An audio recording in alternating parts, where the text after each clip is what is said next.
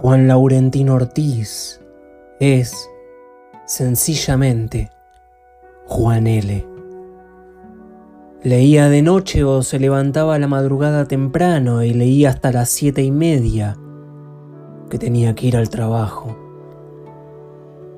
Antes de ir a la oficina, era empleado público, Juan L. se iba a caminar solo por los montes que rodeaban Gualeguay, entre ríos, que todavía lo rodean. Discreto, ya en la oficina, entre los libros de actas, él siempre tenía su libro o dibujaba. Fue un poeta del paisaje.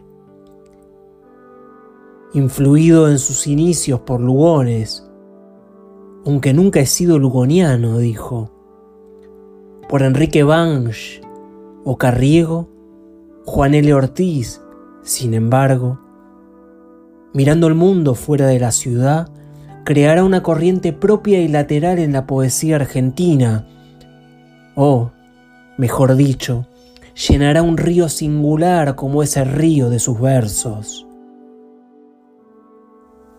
Agua, luz, auras, cielos demasiado altos como un sueño. Juan L. fue una rareza en las tradiciones poéticas argentinas.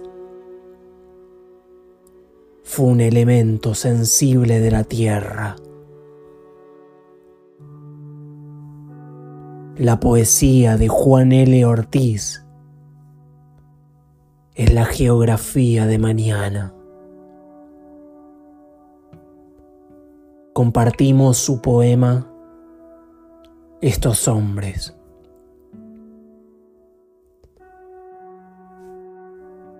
Estos hombres que vuelven sienten la gracia de los espíritus del crepúsculo. Se diría que sí.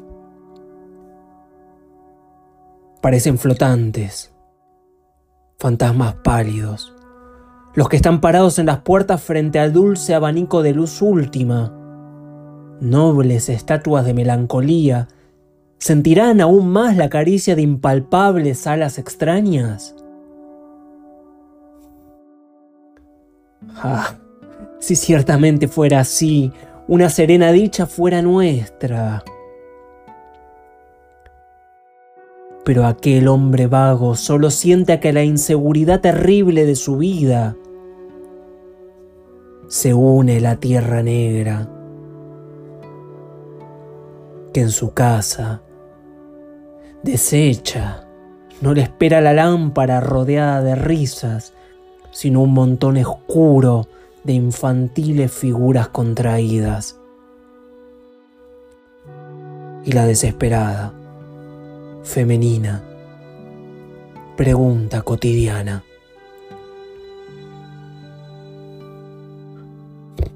Pero yo sé que un día verás, oh hermano mío, en el horizonte, temblar bajo el rocío para ti. Limpios jardines.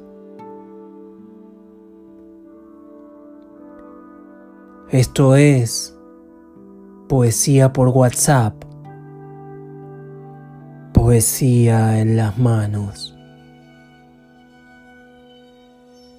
Lectura y narración. Daniel Meca.